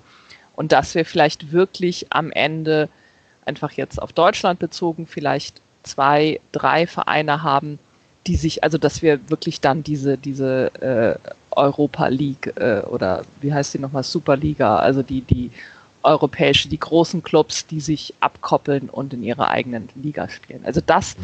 dass es diese Entwicklung vorantreibt, also die, die irgendwie so mehr oder minder unbeschadet durch die Geschichte geschaukelt sind, dass die dann sagen, okay, hier mit diesem ganzen, diesem ganzen Rest wollen wir irgendwie nichts mehr zu tun haben, sondern wir machen jetzt wirklich unser eigenes Ding und der Scherbenhaufen da unten, die können halt sehen, wie sie da, wie sie weitermachen. Mhm. Das kann ich mir tatsächlich vorstellen. Mhm. Also, und das wäre natürlich, ich meine, da gibt es ja auch immer dann unterschiedliche Sichtweisen darauf, ist das ganz furchtbar oder ist das eigentlich die Chance, äh, dass, dass die, die übrig bleiben, quasi sich, also dass wir dann wieder, dass man wieder einen Wettbewerb auf Länderebene hat, der auch irgendwie interessanter ist, der irgendwie auch ein bisschen mehr Gleichheit, den man auch nochmal vielleicht ein bisschen neu organisieren kann, wo man auch nochmal überlegt, verteilen wir die Gelder vielleicht doch nochmal ein bisschen anders und machen wir da nochmal, überlegen wir uns sowas wie Gehaltsobergrenzen und also da gibt es ja durchaus verschiedene Instrumente, die die man hat, womit mit denen man für einfach so ein bisschen mehr ähm, Gerechtigkeit und äh, dann letztlich auch vielleicht sportliche Spannung sorgen kann. Das ist ja nicht so, dass es diese Möglichkeit nicht gibt. Mhm. Das kann ich mir schon vorstellen, dass das so ein Corona-Effekt, also jetzt nicht, nicht übermorgen, aber irgendwie, weiß ich nicht, schneller als ohne vielleicht sein könnte. Weil eigentlich würde ich sagen, dass diese, wie, wie war denn der Begriff Super, Super League oder was war, war Super dieser, League, irgendwie sowas, ja, genau. Genau, ähm, weil Europa League gibt es ja schon, das ist ja was anderes. ähm, also, dass, das war jetzt, würde ich sagen, sonst eigentlich so ein bisschen so durch diese Football Leagues äh, Veröffentlichungen und so wieder so ein bisschen vom Tisch irgendwie zumindest, so unmittelbar. Aber das könnte ich mir vorstellen, dass das jetzt nochmal schneller auf Wiedervorlage kommt als, als ohne Corona. Thomas, willst du das, also holst du jetzt gerade aus irgendwie? Äh, naja, ganz kurz vielleicht nochmal. Aber die Instrumente gegen gewisse Dinge zu tun, die hat man ja jetzt auch schon. Und die hat man sich selber wieder kaputt gemacht. Stichwort Financial Fair Play. Mm, ja.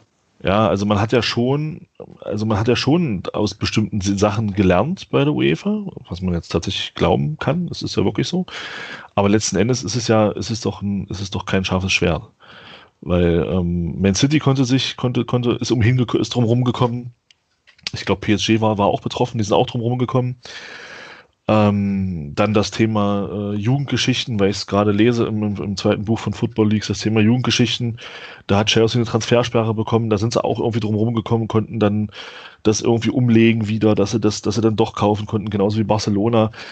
Ähm, man hat ja Instrumente bei der UEFA, die man auch versucht zu nutzen, aber sie werden nicht es wird nicht durchgezogen. Und deswegen, ich hoffe, dass das so kommt, wie du sagst. Ich bin da, ich würde mich da, wäre der Erste, der sich darüber freuen würde. Aber die, die, die Lehren, die man jetzt so zieht, aus dem, was in den letzten vier, fünf Jahren passiert ist, zeigen mir persönlich, dass, dass, dass da an, an, den, an den Punkten, wo man diese Instrumente hat und wo man sie auch nutzen könnte, dass da nichts passieren wird.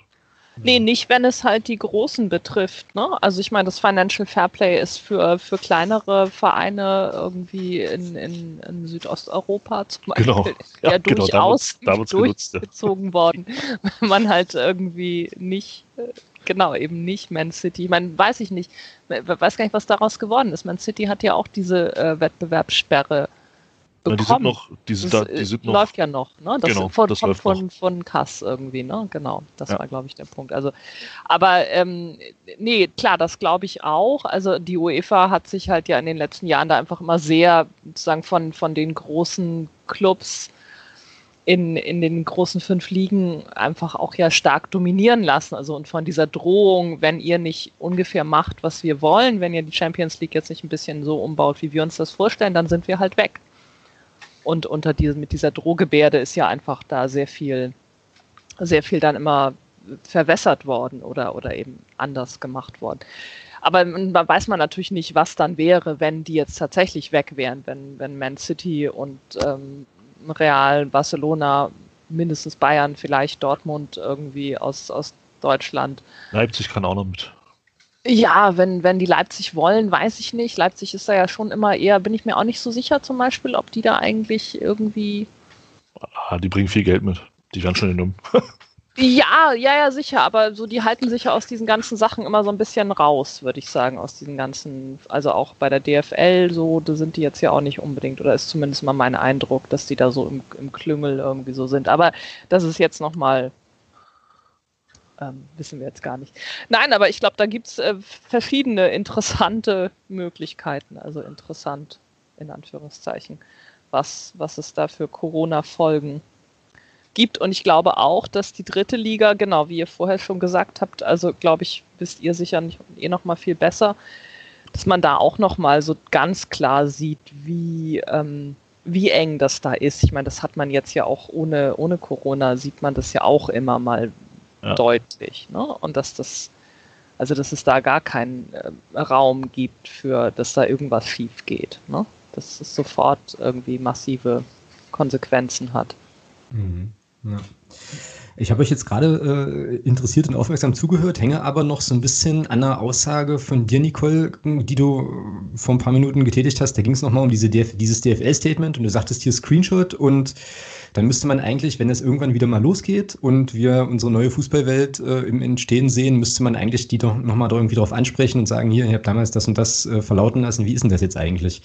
Jetzt frage ich mich die ganze Zeit, ob nicht diese Krise in Anführungsstrichen oder die Situation, die wir jetzt haben, ist auch wieder eine riesengroße Frage, aber ist das nicht vielleicht auch eine Chance wieder, auch für sowas wie eine Form von kritischerem Sportjournalismus, also genau das zu machen, die Leute im Prinzip mit ihren Aussagen zu konfrontieren und zu sagen, halt hier, ähm, jetzt sollte vieles irgendwie anders und besser werden. Also ja, ist es nicht für diesen, für diesen Bereich auch nochmal eine Möglichkeit, sich da so ein bisschen äh, ja, investigativer, hintergründiger, kritischer zu positionieren, als es in vielen, vielen Bereichen, äh, Ballesterer mal ausgenommen, ein paar andere Medien auch noch äh, aktuell der Fall ist?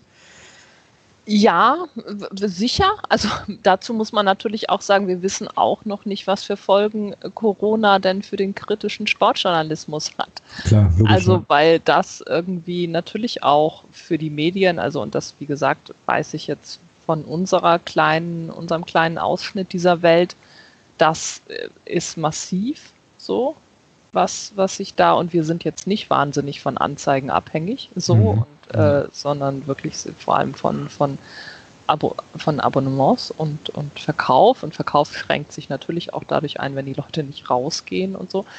Ähm, also ich glaube, das ist auch wirklich für den, den und gerade wahrscheinlich für den Qualitätsjournalismus. Also wir werden jetzt nicht ähm, es wird sicherlich weiterhin den Doppelpass und die Bild geben, aber ähm, mit, äh, ich weiß nicht, wie in, ich schätze, bei den großen, ähm, großen Zeitungen sind die auch alle in Kurzarbeit und arbeiten zugleich so viel wie nie, vermute hm. ich mal. Ja, genau. Das ist also eine sehr ungute Kombination. Also freue mich, wenn es anders ist, würde ich aber mal so bezweifeln. Mhm. Also das ist, glaube ich, dann auch nochmal die Frage, was ist denn so vom, vom Journalismus und jetzt für uns jetzt vom Sportjournalismus dann hinter, danach noch übrig. Aber klar, wenn, ist das auf jeden Fall. Und ich würde jetzt auch sagen, ähm, ich finde, aktuell hat es jetzt auch da durchaus zum Beispiel kritische Kommentare gegeben. Also es gibt dann die Bild und, und Sky offensichtlich, die so eine, yeah, Bundesliga startet Wahnsinn. am 9. Ja. Mai sofort ja, ja. wieder, alles ist klar. Äh, wo man denkt, äh, naja, es hat einer oder zwei Leute haben gesagt, na vielleicht am 9. Mai gucken wir mal. Also es ist so ein bisschen ähm, so, aber ich würde sagen, es gibt auch gleichzeitig äh, ja einige Stimmen in den Medien, die auch sagen, äh, naja, Leute, so irgendwie dann vielleicht doch nicht und so. Also genau, das muss man schon auch ein bisschen differenziert angucken. Ich meine, so geil, ich habe das nicht mitgekriegt, ich habe jetzt nur gelesen mit eben dieser auch mit dieser Anzeige von Wahnsinn. Sky dann. Also man denkt, man, war, äh, denkt da niemand mal fünf Minuten nach, bevor das irgendwie durchgewunken wird. Ich finde es so verrückt. Ja, ja, also von wegen eigene Welt, ne? Also das, das trifft da, glaube ich, dann auch so ein bisschen zu. Mhm, ja, und eventuell, also wenn man jetzt sozusagen so eine Form von Fußball-Welt-Zweiteilung nochmal so ein bisschen weiterdenkt, so auf der einen Seite die reichen Clubs, die in Europa in der Super League gegeneinander spielen, auf der anderen Seite sozusagen die kleineren Indie-Vereine, sage ich jetzt mal, die dann versuchen, naja, die dann halt versuchen, sozusagen neue, neue Ideen umzusetzen und irgendwie auf lokaler Ebene unterwegs zu sein, dann könnte sich ja auch so eine Berichterstattungswelt irgendwie spalten. Ne? Also auf der einen Seite hast du dann eben dein FC Bayern TV oder was auch immer, also sozusagen vereinseigene Medien, die dann halt eben die schönen äh, tollen Bilder produzieren und auf der anderen Seite dann eben, ja, weiß ich nicht, äh, also auch wieder natürlich sehr zugespitzt, ne, den lokalen Sportjournalisten, der dann eben einfach auch kritischer und interessierter und äh, ein bisschen hintergründiger das Geschehen fortverfolgt. So. Also das könnte sich, ja, das könnte sich tatsächlich nochmal stark differenzieren. Ne? Aber das ist ja auch so ein Ding, ja. Also man kritisieren da jetzt äh, Teile und auch zu Recht äh, Teile der, der, der, der Medien und der Journalisten. Ähm, aber wer mir da jetzt, wer mir persönlich, ich habe das vorhin noch in unserer Unterstützergruppe geschrieben, wer mir persönlich in der ganzen Debatte viel zu kurz kommt, auch, auch in Richtung Kritik, sind in meinen Augen die, die Protagonisten. Die Spieler. Also die Spieler, ja. Also in, in, in Spanien hat sich einer hingestellt, ein Spieler von, von Cadiz, der hat sich hingestellt und hat ganz klar gesagt, nach, auch öffentlich, wenn unter den Voraussetzungen, die jetzt herrschen, wenn ihr jetzt hier anfangt, wieder Fußball zu spielen, höre ich mit diesem Sport auf. Bei uns hast du eine Veranstaltung, können wir, die können wir bei Sky und Bild gerne mit anhängen, aktuelles Sportstudio. Da wird ein Christoph Kramer zugeschaltet, der sich, ach, ich möchte gerne Geisterspiele machen. Eigentlich will ich es ja gar nicht. Aber mir ist jetzt aufgefallen, wie sehr mir dieser Sport doch fehlt. also, ach. Okay. Oh. Und die kommen mir viel zu kurz. Ich habe den Eindruck, den kannst du erzählen. Jungs, wenn wir euch sagen, und das ist gut für euren Sport, ihr müsst jetzt aus dem, Ho aus dem, aus dem Hochhaus, aus dem Fenster springen. Ich glaube, die springen. Du hörst nichts, kein Spieler, der sich mal irgendwie in irgendeiner Art und Weise auch nur ansatzweise mal kritisch äußert. Nichts. Gar nichts. Auch die, die, die VDV, dieser Verband der Vertragsfußballer, wo der Carsten Ramelow Vorsitzender ist. Nichts. Gar nichts. Das kann doch nicht sein. Das ist doch. Naja, also mich wundert das jetzt nicht so sehr, muss ich ganz ehrlich sagen. Ich habe jetzt gerade mal drüber nachgedacht, dass, ähm, naja, so ein normaler, durchschnittlicher Drittligaspieler, der halt mit dem Fußballspielen sein Geld verdient, aber nicht exorbitant reich wird, der ist ja auch darauf angewiesen, dass dieses ich, Business weiterläuft. So und ich, also weißt du, der, also ich meine, klar kann sich jetzt, also ich nehme, wir nehmen jetzt mal als Beispiel, äh, pff, Christian Beck hinstellen und kann sagen, ich höre jetzt irgendwie auf so, aber dann braucht er auch, äh, also weißt du, das kannst du dir, musst du dir ja leisten können. So, also das ich, ist so die, der eine Punkt und der andere Punkt ist, äh, naja, wir wissen ja, dass äh, Jungprofis und so weiter, denen wird ja die eigene Meinung fein säuberlich jahrelang abtrainiert. Ne? Also das ist ja so das nächste Problem, was da auch Nein, nein, ich, ich rede jetzt nicht, mir geht es jetzt dabei wirklich um, um, dieses, um dieses Thema Fortsetzung Bundesliga wirklich explizit darum, dass ein Drittligaspieler, der äh, ganz andere das brauchen wir gar nicht drüber reden. Der lebt ja auch, in, hat ja auch eine ganz andere Grundvoraussetzung dafür. Aber ich kann, also ich erwarte doch aber von, von einem mündigen Spieler oder nein, falsch, anders. Das, den Fehler habe ich gerade selbst erkannt. Äh, ich kann doch von einem Spieler erwarten, dass er ein Stück weit mündig ist. Die müssen doch auch mal irgendwann gelernt haben, eine eigene Meinung zu haben zu bestimmten Themen und diese auch zu vertreten. Also das, ich finde das Wahnsinn, dass da gar nichts kommt aus, aus Richtung Spieler. Also du hast immer mal vereinzelt, aber da ist dann auch immer so, da wird dann auch schon doch ein bisschen drum geredet. Ähm, der Uwe Hünemeyer zum Beispiel, der war in einem Podcast zu Gast bei ähm, vom Eberlin und von von einem, äh, ich glaube von einem Sky-Menschen. Ähm, die machen zusammen einen Podcast und da war der Uwe Hünemeyer unter anderem zu Gast. Und, und, du dachtest, das ging gut los, die Fragen waren gut gestellt, er hat auch, aber du hast schon gemerkt, wie er sich dann doch so drum rumgewunden hat und ach, naja, eigentlich will ich das ja gar nicht sagen. Und ah, das hast du schon richtig gemerkt. Warum? Wovor haben die Angst? Das ist. Ja, ich finde das auch interessant. Also ich finde das, habe das auch total gedacht, als es jetzt darum ging, äh, also diese, diese Pläne für unter welchen Bedingungen man jetzt dann in der Bundesliga weiterspielt, ähm, dass ich auch gedacht habe, wow, also ich finde das so, also das, worüber wir bisher geredet haben, ist ja so diese Außenwahrnehmung auch, äh, ist so das eine. Aber ich finde auch wirklich dieses, denkt da auch mal jemand an sowas wie arbeitsrechtliche Sachen. Also einfach zu sagen, wir setzen die jetzt, also letztlich auch dieser Gefahr aus, wie ja, genau. in diesem, also in diesem äh, Körperkontaktspiel ähm, darin besteht. Und äh, nach allem, was wir wissen, also klar ist es natürlich äh, schlimmer, wenn du irgendwie über 70 bist und irgendwie Vorerkrankungen, bla bla bla. Aber das ist offensichtlich, ist es, also das will man, man will das nicht haben. Das ist wirklich offenbar scheiße. Diese Krankheit zu kriegen, selbst mit leichtem Verlauf, das hat, wir haben keine Ahnung, was das für Folgeschäden ja. für die Lunge hat. Also das ist so, wo man wirklich auch denkt, ist mal, ihr seid ja alle nicht gewerkschaftlich organisiert, äh, Fußballjungs. Also, und von den Mädels müssen wir auch gar nicht reden und haben wir bisher auch nicht geredet. Aber, ja, ähm, das, aber das ist eigentlich blöd von euch, weil da geht es jetzt wirklich um krasse, krasse Dinge im Grunde. Und ich weiß nicht, ich meine, da wissen wir jetzt ja auch nicht, wie viel da vielleicht hinter den Kulissen äh, passiert. Also mich hat das ein bisschen ähm, an die Geschichte äh, Dortmund äh, mit dem mit dem der Anschlag auf auf die mhm. Mannschaft äh, in dem in dem Bus damals ähm, äh, vor dem Champions League Spiel und daran erinnert so in diesem äh, also Show must go on und so ne? Also ist jetzt auch egal wie es euch geht und aber natürlich dann nochmal in so einem viel größeren Ausmaß, nämlich eben mal, mal 36 Clubs und nicht nur für, für einen oder, oder zwei, jetzt wenn man Monaco mitzählt. Also ja, ich, das finde ich auch, also das finde ich nochmal so ein Aspekt, den ich auch krass finde. Und da geht es natürlich zum einen um die Spieler und dann aber natürlich auch um die Leute, die da dranhängen. Also die jetzt vielleicht eben, was weiß ich, der Zeugwart, der vielleicht einfach mal ganz einfach schon zur Risikogruppe gehört und der jetzt dann aber auch da auf einmal ganz nah dran ist oder die Kamerafrau vom TV-Sender, die vielleicht einfach Diabetes hat. Und was ist mit den Leuten? Müssen die das alles machen?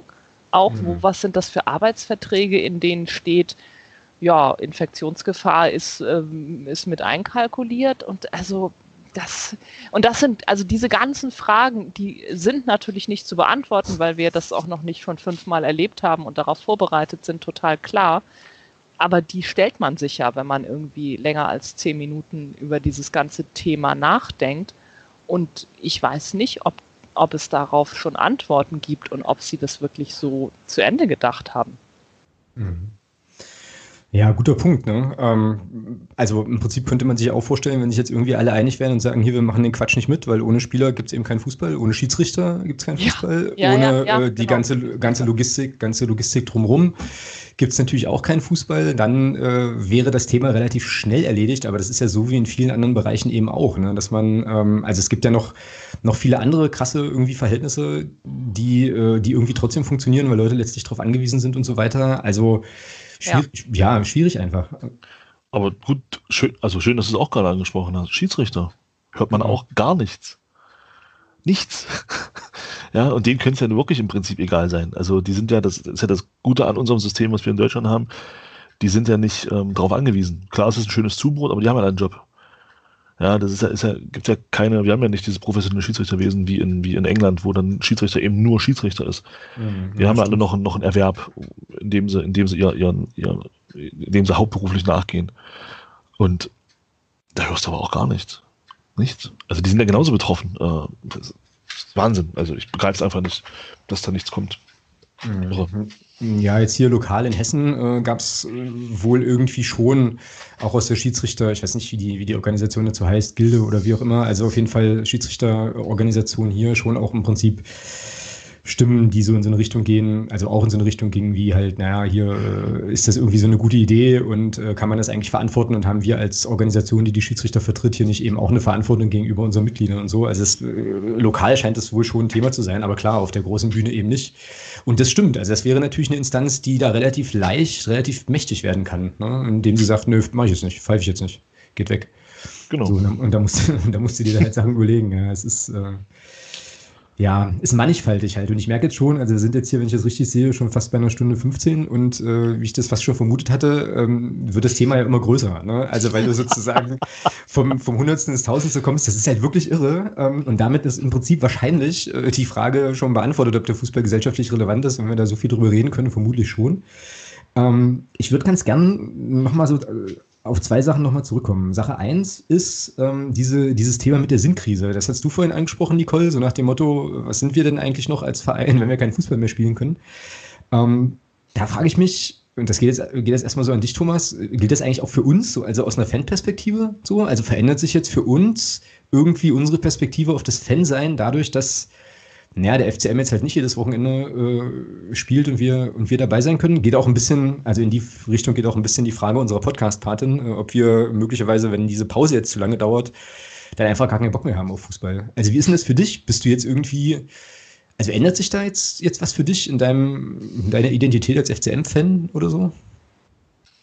Hm, das ist, ja, das ist eine gute Frage. Ähm, nee, grundsätzlich eigentlich nicht. Also, weil ich sag mal, ist jetzt, ein, ist jetzt Äpfel und Birnen vergleichen, aber für mich ist es das irgendwie, ist es das schon irgendwie. Für mich ist das einfach derzeit wie eine verlängerte Sommerpause.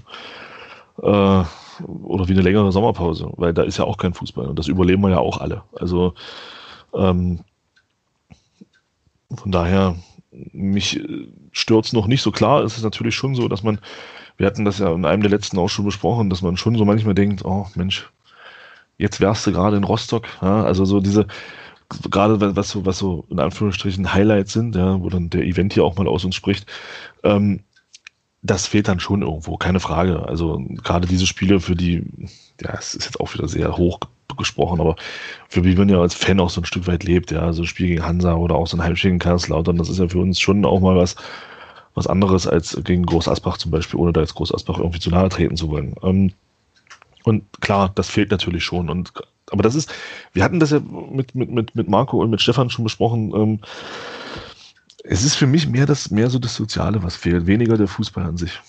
Mhm. Ja, und da wollte ich, also das wollte ich gerade sagen, da wollte ich sozusagen äh, dann einhaken. Für mich ist es tatsächlich sogar so, dass ich sagen würde, ähm, also die Bindung an den Fußball wird jetzt sogar fast noch stärker, weil ich jetzt, wo ich sozusagen mein, also wo sich mein, mein Alltag äh, ja eigentlich komplett verändert hat, dadurch, dass ich jetzt nicht mehr jedes Wochenende unterwegs bin, macht das für mich nochmal viel stärker darauf aufmerksam, was eigentlich fehlt. Ne? Also und wie stark das sozusagen auch einfach naja, meinen persönlichen Alltag, auch meine Identität einfach prägt, sozusagen FCM-Fan zu sein und dann auch regelmäßig im Stadion zu sein, die Leute da zu treffen, äh, so, ne, und einfach, äh, ja, wie du auch sagst, so dieses Soziale zu haben. Ich äh, habe jetzt für mich irgendwie festgestellt, dass, oder, oder so ein bisschen die Vermutung, dass ich das vielleicht an der einen oder anderen Stelle, ähm, als es so selbstverständlich war, gar nicht richtig gewertschätzt habe, vielleicht so, und jetzt irgendwie merke, da bricht extrem was weg, was für mich jetzt sozusagen die Bindung sogar nochmal erhöht. Ne? Also das heißt jetzt nicht, hatte ich ja auch gesagt in, dem, in, der, in der Folge mit Stefan und Marco, dass ich jetzt mir jedes Geisterspiel angucke. Das ist dann auch äh, sozusagen der letzte Punkt, den wir dann gleich nochmal ganz kurz anticken können. So, aber äh, also sozusagen für mich jetzt in meiner Identität als Fan verstärkt es das sogar gerade so ein bisschen. Das ist kurios. Naja. So, ähm, mit ein bisschen mit Blick auf die Zeit. Äh, letzter Punkt, den ich gerne nochmal aufgreifen würde, war dieses, wäre dieses Tränendrüsen-Argument von, äh, von vorhin. Naja, äh, der Fußball muss zurückkommen, weil wir doch den Leuten dann zur Streuung geben können und so. Boah. Da hat sich ja, geht auch ganz schnell, da hat sich ja der Oliver Minzlaff, äh, unser Freund von Rote Beete Leipzig, auch zugeäußert. Der sagte das ja so. Es, es wär, es, Rote Beete, Entschuldigung. Ja, das habe ich irgendwo aufgeschnappt und fand das gut. Fand es besser als ja, Raba irgendwie. Finde ich auch sehr lustig. Ja. Also, also der sagte halt, es wäre schön, wenn wir den Fans durch den Fußball wieder ein Stück Lebensfreude und Normalität geben könnten. So. Da wollte ich jetzt einfach nur noch mal wissen äh, von euch beiden, sind wir drei denn lebensfroher und normaler, wenn wir, wenn wir Geisterspiele im Fernsehen angucken können? Machen, also, ne, weil das Ding ist, das Ding ist doch, wir reden ja über Geisterspiele, ne? So, und die Unterstellung ist, wenn ich mir das angucken kann, geht es mir irgendwie besser. Nicole, geht's dir denn besser? Bist du denn ein besserer Mensch, wenn du das kannst? ähm, nein, ich denke nicht. Also ich habe jetzt nur irgendwie das ähm, PSG gegen, äh, gegen Borussia Dortmund als, ähm, als Maßstab. Und ich würde sagen, weiß ich nicht, vielleicht geht es mir mit Geisterspielen, die Borussia gewinnt, besser. Aber gleichzeitig glaube ich irgendwie alles, was sollte diese Saison noch zu Ende gespielt werden, ist der sportliche Wert ja auch, also ich möchte, das ist eine Saison, das habe ich letztens schon in einem Zusammenhang gesagt, wenn Leipzig irgendwie Meister werden soll, dann jetzt, oder? Also ja. ich finde, also ich, ich finde, der, der, das ist so eine, wer will Corona-Meister werden? Also ja, genau. also und, und, und Geisterspiele, nein. Also ich meine, ich weiß nicht, ich würde das vielleicht auch schauen oder sicher auch was angucken, aber ich glaube, also die, die Spiele, die man jetzt, also auch diese Corona-Geisterspiele, weil andere gab es ja auch schon mal, man jetzt gesehen hat, ähm, ich glaube, das war, war irgendwie sehr deutlich, dass das, ähm, dass das nicht besonders oder dass das die beste Werbung für Fankultur ist, die man sich vorstellen kann. Mhm, so. Genau. Genau. Das ist natürlich ein Argument für Geisterspiele auf eine Art, aber vielleicht wirklich für so eine Runde und dann, dann ist gut. Mhm, da gab es doch jetzt auch irgendein so schräges Statement von irgendeinem Politiker, ich glaube aus Niedersachsen, der so irgendwie meinte, naja, äh, wie war das denn, wenn wir jetzt irgendwie Geisterspiele stattfinden lassen vor, in einem Stadion, wo irgendwie 80.000 Leute reingehen, dann führt uns das nochmal vor Augen, wie ernst die Situation ist oder irgendwie sowas? Wo ich dann auch so dachte, ja, ich weiß jetzt schon, wie ernst die Situation ist. Da muss ich mir jetzt kein leeres Stadion mit, mit, mit Profifußballern ja, angucken. So. Also, ne? Der hm? Kürten, war, der Kürten war doch noch besser. Der hat doch, der hatte rausgehauen, äh, wenn keine Stadion, wenn keine Leute im Stadion sind, gibt es wenigstens keine Beleidigung mehr in Richtung Dietmar Hopp. Geil. Ja, es ist krass. Es ist wirklich, wirklich krass, was es so für Menschen gibt, ja, und wo die alle, wo die alle herkommen. Und das ist schon, ist schon Wahnsinn. Ja, der ja. Herr Minzlaff gibt mir ganz viel Lebensfreude zurück. Mhm. Ja, es ist halt Wahnsinn. Ja, vor allem, also ich glaube ja, ich wäre irgendwie, also jetzt nicht, dass ich nicht lebensfroh wäre, ne, aber ich glaube, meine Lebensfreude und Normalität würde sich ja extrem steigern, wenn ich mal meine Familie wiedersehen könnte, meine Freunde wiedersehen könnte, vielleicht mal irgendwie in einem Biergarten mich mal wieder setzen könnte und so Dinge, ne, mal wieder in ein Restaurant gehen könnte. Und äh, also jetzt die Vorstellung, Grüße, Grüße an Stefan vom Padercast, der das ja so ähnlich sagte. Die Vorstellung, jetzt mir ein Geisterspiel im Fernsehen anzugucken, weiß ich nicht, steigert jetzt meine Lebensfreude nicht um, um 1000 Prozent. Eher im Gegenteil sogar noch. Also hatte ich auch schon mal gesagt, wenn ich mir vorstelle, ich müsste mir ein Spiel des ersten FC Magdeburg vor leeren Rängen im Fernsehen angucken, ich glaube, das, das, das, ertrage ich zwei Minuten und dann nicht. Also das, das geht gar nicht. Nein, und das ist ja eben gerade keine Normalität. Ja, eben. Also eben, das ist ja, genau. das führt es dir ja nochmal total vor Augen. Irgendwie gerade, es stimmt halt gerade nichts. Aber ich glaube auch, was du jetzt eben gesagt hast, dass so in diesem, in so einem Statement wie jetzt äh, Minzlaff oder, oder Watzke, also ich glaube, dass das sowieso auch irgendwelche Rechtfertigungen irgendwie von ja, ja eigenen, dem Unsinn ist, den sie da sich genau. gerade irgendwie, den sie da anzetteln. Aber ähm, ich glaube, dass das natürlich auch letztlich so ein Verkennen ist von dem, was, was Fußball für zumindest, also für viele und wahrscheinlich die meisten Leute irgendwie tatsächlich ist, nämlich irgendwie gar nicht in allererster Linie, oh, ein sportlicher Wettbewerb, den ich mir jetzt hier angucke und es geht nur darum und äh, so, sondern dass es eben halt ein soziales Ereignis irgendwie ja. ist. Ins Stadion ja. gehen natürlich alle mal, aber irgendwie auch Fußball gemeinsam gucken kann das ja auch sein, also im, im Fernsehen zu Hause sich das vornehmen, dabei, was weiß ich, Twitter schauen oder eben in, in eine Kneipe gehen und Champions League Abend irgendwie gucken. Also all diese Sachen, da geht's ja, äh, da geht's ja ganz viel um, um das Soziale, wo der Fußball dann so der Anlass irgendwie ist, aber und ich glaube, das ist einfach so ein ganz großes Missverständnis, wo sie immer noch denken, nee, es geht ja um, um es geht ja darum, dass Bayern gewinnt oder dass Leipzig gewinnt oder Dortmund oder wer jetzt auch immer so. Und das ist aber eigentlich der Kern irgendwie was, was ganz anderes ist. Da denkst du ja auch mal, das haben sie irgendwie auch noch nicht richtig verstanden. Ja. Erzählen wir das doch jetzt seit Jahrzehnten. Also sollte man doch meinen, dass das irgendwann mal hängen bleibt. Genau. Ja, und trotzdem garantiere ich dir, die Leute werden es gucken. Also, ne, und äh, werden sich ihr Sky-Ticket holen oder was auch immer und werden sich das, werden sich das reinziehen. Also, das ist ja irgendwie so, so das Ding was mich dann am Ende des Tages doch irgendwie wieder etwas verzweifelt zurücklässt, ähm, mhm. weil es ja dann doch genügend Konsumentinnen und Konsumenten gibt. Ich will es jetzt also ne, auch gar nicht abwerten. So, ähm, gibt eben Leute, die Fußball so konsumieren wollen oder schauen wollen, ist ja in Ordnung, aber ja, ist schon irre. Ähm, Thomas? Ja, ja, ja, genau. Das, das ist ja auch der, der Grund, warum ich sage, dass sich da über, über längeren Zeitraum nichts ändern wird. Also wir werden vielleicht kurz was spüren, aber über längeren Zeitraum wird sich das alles wieder dahin bewegen, wo wir vor Corona waren, ähm, weil eben genügend Leute es äh, in Anführungsstrichen konsumieren werden. Unabhängig davon, ob Leute im Stadion sind oder nicht. Die Leute werden es gucken. Ja. So, Leute, ist denn der Fußball nun gesellschaftlich relevant oder nicht? Ja, ist er, sonst wollen wir nicht drüber diskutieren. Ja, ne? Genau. Ja, ich würde auch sagen. Einfache, einfache Antwort. Äh, solange das sozusagen den Diskurs so bestimmt und dann eben auch, äh, ja, eben auch quasi im sogenannten Mainstream äh, ein Thema ist, wie gesagt, in der Sportschau und wenn Jens Spahn sich dazu äußern darf und so weiter, klar. Ja, ja du musst, ja, du musst ja nur mal gucken, du musst ja nur mal gucken, vielleicht auch mal, mal weg vom, mal weg vom Profifußball. Aber du, wir sagen ja, hier ist der Fußball, ja. Ich glaube, wie viele Mitglieder hat der DFB? Sieben Millionen? Mhm. Alleine der DFB? Mhm. Also das heißt, sieben Millionen Menschen in Deutschland sind irgendwie mit dem Fußball verbunden. Davon sind wahrscheinlich tatsächlich auch weit über 5 Millionen aktiv. Mhm, ja, ja, da reden wir, da reden wir vom, da reden wir von, von Altherrentruppen, wo, wo 70, 80-Jährige noch mitspielen, bis runter zu den, bis, bis runter zu den Bambinis in der G-Jugend. Ähm, also es sind auch alle Altersgruppen vertreten. Und natürlich ist der Fußball gesellschaftlich absolut relevant. Ja, die Frage ist nur, was kann sich, was können sich gewisse Teile dieses Fußballs eben rausnehmen und was nicht. Mhm. Ja. Wohl wahr, wohl wahr.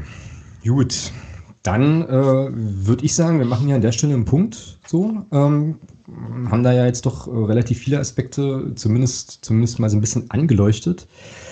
Ähm, ganz wichtig noch, bevor wir jetzt hier auseinandergehen, äh, unterstützt den Ballesterer, kauft auch den Ballesterer. Da gibt es demnächst, ähm, habe ich zumindest in der aktuellen Ausgabe entdeckt, auch fast schon wieder ein neues Heft. Das lässt nicht mehr so lange auf sich warten, oder Nicole?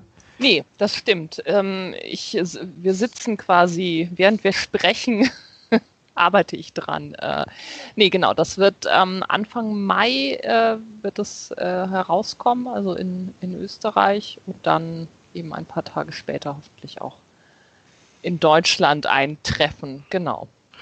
Darf ich vielleicht noch mal ganz kurz was fragen, weil du sagst Österreich. Wie ist es denn? Wie ist denn die Situation in Österreich überhaupt? Ja, das genau. Das ich wollte an irgendeinem Punkt da hatte ich auch gedacht, da sage ich jetzt mal was zu. Ähm, es ist eigentlich relativ ähnlich, würde ich sagen. Also Österreich ist ja so ein bisschen teilweise, also jetzt gesamtgesellschaftlich, was so Maßnahmen anging, ein bisschen vor Deutschland gewesen. Jetzt mit dem Fußball hm, so ein bisschen, ein bisschen später. Also da ähm, ist aber jetzt die Situation, dass hm, jetzt die erste Liga, die haben auch wieder angefangen zu trainieren, also auch in so kleinen Gruppen. Und es gibt auch die Idee, es soll zumindest die, die, die Bundesliga, also die österreichische Bundesliga, soll eben auch die Saison zu Ende spielen. Irgendwann im Mai anfangen damit. Und äh, die zweite Liga ähm, eher nicht. Also da haben sie gesagt, die ist, da, da lohnt es sich eigentlich nicht wirtschaftlich. Da haben jetzt so ein paar Zweitliga-Clubs, die jetzt schon sagen, nee, aber wir sind ja auch, es ist auch eine Profiliga nominell. Ähm, das ist irgendwie noch so ein bisschen unentschieden und letztlich ähm, ist es da ähnlich wie in Deutschland oder ich würde auch sagen, dass äh, man schaut in Österreich äh, auch schon dann natürlich immer viel nach Deutschland, also auch im Fußball, was, was macht die andere Bundesliga, dass letztlich auch da die Politik entscheiden wird und ähm, so ganz klar, wie dann diese, also natürlich auch Geisterspiele, wie das dann stattfinden wird und wie man das organisiert und wie das alles ist, das ist es auch nicht. Aber es läuft jetzt auch eben so ein, so ein Trainingsbetrieb. Es werden die, die Teams auch getestet äh, regelmäßig. Auch lustige kleine Anekdote. Der Lask, der jetzt auch im, in der Europa League ähm, äh, ja relativ weit gekommen ist und gegen, gegen Manchester United gespielt hat, ähm, die hatten irgendwie zwei positive Fälle mhm. in der mhm. Mannschaft. Aber dann haben sie irgendwie nochmal getestet und dann waren die negativ. Und dann haben sie im Nachhinein gesagt, nee, die waren auch nur so ein bisschen positiv. Denke, äh, ja, kur kurios, was, ja. Was äh, genau bedeutet das jetzt? Ich meine, es kann natürlich alles sein, dass es irgendwie, also wissen wir ja auch, dass diese Testergebnisse jetzt überhaupt nicht 100% zuverlässig, insofern wird das wahrscheinlich auch alles so stimmen. Aber es ist halt auch, macht natürlich auch diese Absurdität dieser ganzen Situation, wie die waren jetzt positiv und dann habt ihr einfach noch zweimal getestet und dann war alles, war es doch wieder alles gut. Hm, ist halt schon auch äh, so ein bisschen, alles ein bisschen schräg. Aber ich würde sagen, äh, im Grunde ist es so ein ähnlicher Plan wie hier. Und ich glaube, es wird auch, ja, halt ein bisschen, ein bisschen Zeit versetzt. Also in Deutschland haben sie ja schon vor Anfang April, glaube ich, haben die, die Trainings ja auch schon angefangen. Ne? Und das ist in Österreich jetzt ein bisschen später. Mhm. Okay. Gut, dann ähm, jetzt aber wirklich sozusagen. äh, Nicole, dir ganz herzlichen Dank, dass du vorbeigeschaut hast, dass du ja, äh, mit uns diskutiert hast. Richtig cool. Wie gesagt, äh, kauft den Ballesterer, unterstützt den Ballesterer, kauft Abos, macht das. Ich äh, kann tatsächlich sagen, ähm, aus ehrlicher Überzeugung, es lohnt sich wirklich. Ähm, und es wäre genau, ein, ein, Stück Lebensfreude und Normalität. Danke. Geben danke. euch. genau, genau. Und ähm, ja, dann äh, melden wir uns natürlich in der nächsten Woche äh, wieder. Ich habe da schon noch eine Themenidee, die kennt aber Thomas noch nicht. Werde ich ihm jetzt gleich mal antragen, ob er die gut findet. Alles ist ähm, schon immer alles gut, was du sagst. Naja, das ist aber, könnte, könnte für dich aber potenziell mit, tatsächlich mit Arbeit zusammenhängen und Aufwand. Aber können wir gleich nochmal drüber sprechen. Genau. Ja, und dann sind wir nächste Woche ähm, an der Stelle ähm, hier wieder für euch da. Dann gibt es vielleicht ja auch schon wieder neue spannende ähm, Entwicklungen und ganz, ganz bestimmt auch äh, ja, Neuigkeiten aus der dritten Liga. Schauen wir mal. Und äh, ja, in diesem Sinne würde ich sagen, ähm, wie gesagt, vielen Dank. Tschüss in die Runde, macht's gut und bis bald. Tschüss. Tschüss.